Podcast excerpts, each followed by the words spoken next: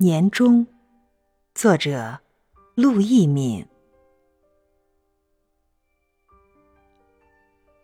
记住这个日子，等待下一个日子。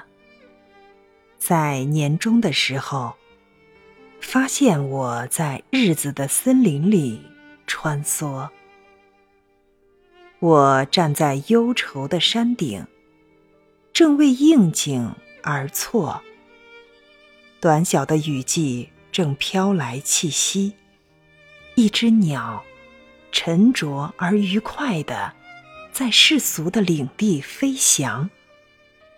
一生中，我难免点燃一盏孤灯，照亮心中那些字。